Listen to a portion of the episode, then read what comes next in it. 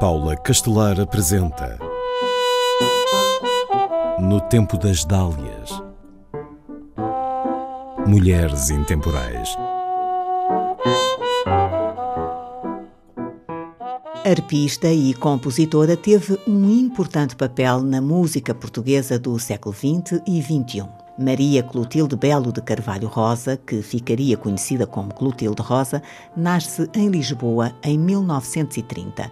É filha de dois músicos, José Rosa, violinista e cantor de ópera, e Branca Belo Carvalho Rosa, pianista e arpista. Cresce entre melodias, ritmos e harmonias. Mais tarde dirá ter sido por influência dos pais que escolheu ser música, embora tenha ficado órfã com apenas 10 anos. É precisamente nessa época que tem as suas primeiras aulas de piano com a professora Ivone Santos. Continua a sua formação no Conservatório Nacional de Lisboa, onde é sua mestre de harpa Cecília Borba. Clotilde termina o curso superior de piano e harpa em 1949, com 19 anos, e dedica-se profissionalmente à harpa. Nove anos depois de sair do conservatório, volta a estudar. Especializa-se na interpretação de música antiga, com o musicólogo Macário Kastner, e passa a integrar o grupo Menestréis de Lisboa. Na década de 60, continua a aperfeiçoar os seus conhecimentos, mas fora de Portugal,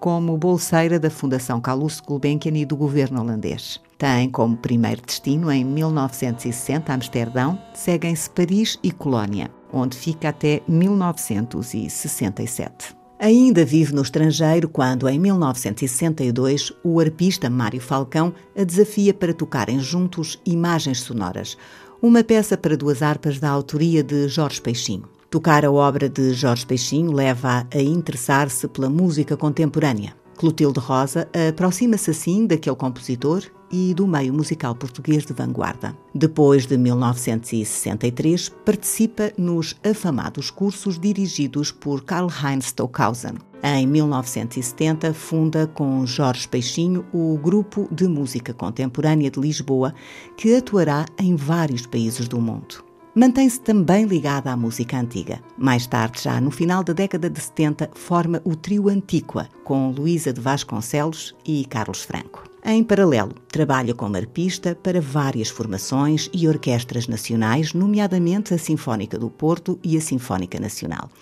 Colabora ainda com as orquestras do Teatro Nacional de São Carlos e da Fundação Calouste Gulbenkian. Estreia-se como compositora em 1974 a convite de Jorge Peixinho, na obra coletiva Incon Subsequência.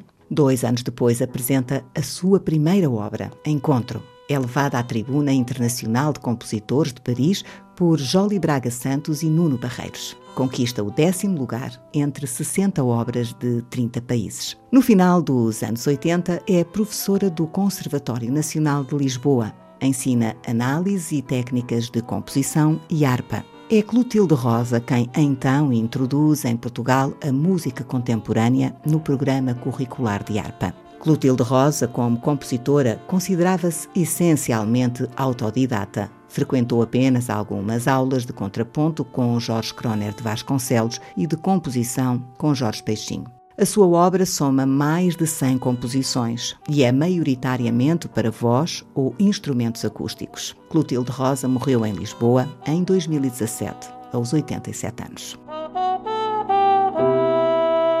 No tempo das Dálias,